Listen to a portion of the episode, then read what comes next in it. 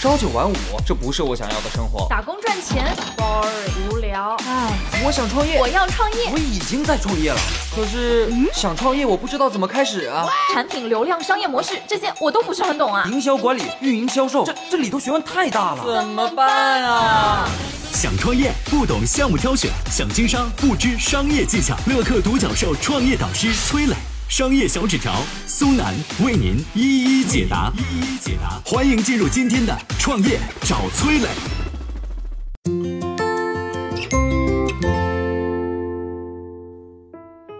滴滴为什么能在短短几年时间成长为一家估值几百亿美元的公司？什么叫边际成本？什么又叫幂次法则？创业公司又该怎么实现指数型增长？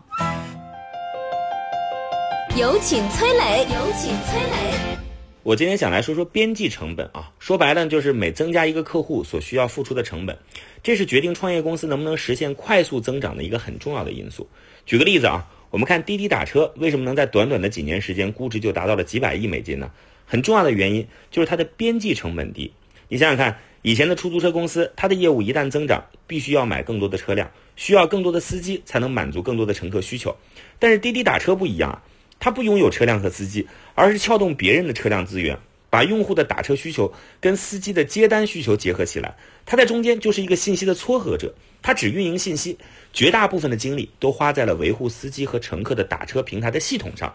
假设啊，平台的司机和用户增加十倍，那它的投入并不需要增加十倍啊，最多服务器数量是以前的十倍，但是人工成本以及对应办公成本一定不需要增长十倍。这么一算的话，它的规模越大，边际成本就能大幅的降低。我再讲一个案例啊，各位都应该用过微软的 Windows 系统吧？当然，很多人用的都是破解版啊。但是对于一个企业来说，它是要给微软付钱的，而且国外的用户基本上都会用正版授权的系统。你看啊，微软它只要投入一次成本，把系统开发出来，后面不管增加多少用户，它都不用再付出成本了。这就是边际成本几乎等于零的商业模式。所以呢，微软发展的速度非常快。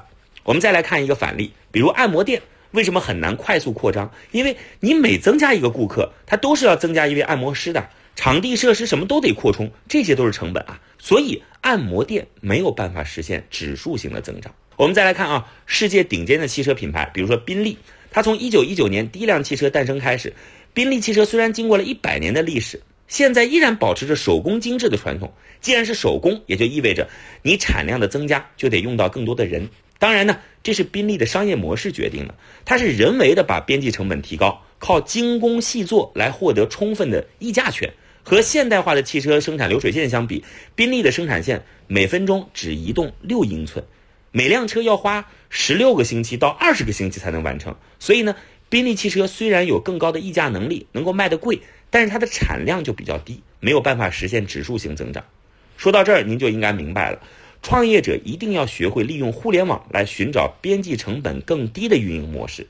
比如说啊，你是做传统教育的，以前线下授课，你讲课只能给几十个人听，但是有了互联网以后呢，你可以通过直播给几千人甚至上万人听，而且呢，还可以把你的讲课视频录制下来，做成知识服务的产品，这样呢，你都不用再花费时间讲一次了，边际成本几乎等于零。为什么呢？最大的秘密就在于互联网讲课运营的是信息。而不是实体课程，你会发现，所有实现指数型增长的组织都有一个共同的特征，就是只运营信息。啊，像乐客独角兽在做的呢，就是传统商家的数字化转型升级服务商。从某种程度上讲，也就是帮助商家通过互联网的方式去运营信息，降低边际成本，实现更快速的增长。想具体了解的朋友可以联系我们，我们来详细聊一聊。嗨，大家好，我是崔磊。下拉手机屏幕，在节目简介里有我的个人微信号。朋友圈我会分享创业思考、商业观察，以及和支付宝、抖音等巨头合作的创业好项目，欢迎您来交流。我们的创业平台乐客独角兽已经汇聚了三万多名各行各业的创业者，欢迎您来寻找资源。有请松南，有请松南。我来说说这个幂次法则。这个幂呢，就是杨幂的幂；次呢，就是次数的次啊。我们小时候应该听说过一个叫“国王赏不起米”的故事吧？这个故事说的是什么呢？有一个国王想要奖励一个大臣啊，于是让这个大臣提出条件。这个大臣很聪明啊，说啊，他要求不高，只要在棋盘的第一个格子里装一粒米，第二个格子里装两粒米，第三个格子里装四粒米，第四个格子里装八粒米，以此类推，直到把第六十四个格子装满就行了。这国王觉得，哎呀，这个要求也太低了。那结果各位应该是知道的，国王就算把粮仓掏空了，也没有办法达成这个要求。这里边就是密次法则的威力。哎，我来给各位讲一讲商业上的经典案例啊。话说这个诺基亚手机，在它十年前如日中天的时候，就预测未来会是智能手机的天下，而且啊，他还预测手机行业竞争的焦点会发生在电子地图领域。哎。既然看到未来了，那财大气粗的诺基亚应该怎样面对呢？最简单粗暴的方法当然就是砸钱嘛，对吧？于是呢，诺基亚花了八十一亿美元收购了当时全世界最好的地图公司。这家公司啊，当时是怎么收集街道信息的呢？啊，他花费了巨大的财力，在街道的两边埋下了大量的传感器。这听上去，这个方法现在听起来真的是觉得有点笨笨的啊，这笨方法。这个时候啊。有一家科技巨头谷歌公司，同样预测到未来是智能手机的天下。那他怎么做的呢？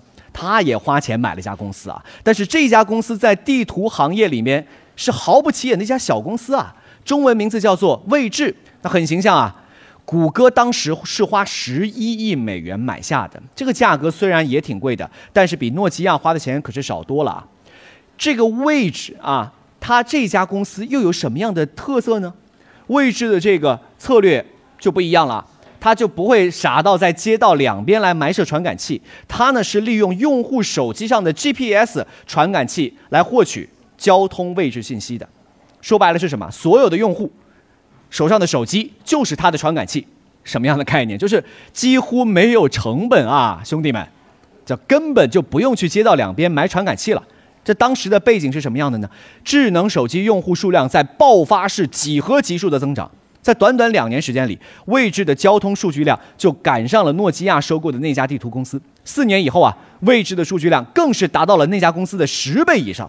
当然，更重要的是，它的成本基本上等于零啊。那你看啊，诺基亚和谷歌的出发点虽然是相同的，但是两家公司付出的代价。那可就是相差太大了，而且诺基亚在收购了电子地图公司之后啊，它还要去生产，还要去埋下什么传感器，越来越多。它要的数据越大，这个传感器啊，生产和埋设的成本也就越大。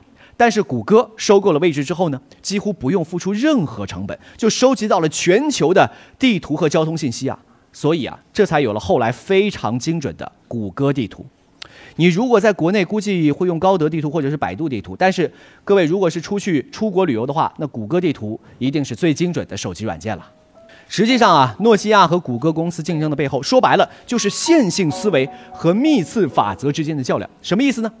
我们以往的线性思维就是每年增长百分之十、百分之二十或者百分之三十这样的稳步增长。那你看。诺基亚是先买下一家公司，然后寻求的是一步一步的增长。但是谷歌用的是密次法则，就是借助智能手机的更新换代，实现跨越式的大发展。决定密次法则出现的根本原理是什么呢？第一次发展的结果会成为下一次发展的基础。虽然它的起点很低，但是一个东西哪怕基数很小，一旦是以几何级数倍增，那最后的结果也是非常惊人的。由于技术的更新换代，世界的变化不再按照线性增长了，而是按照平方、四次方这样的幂次增长。所以，创业者需要用幂次法则的思维来思考一下自己的公司到底要怎么成长。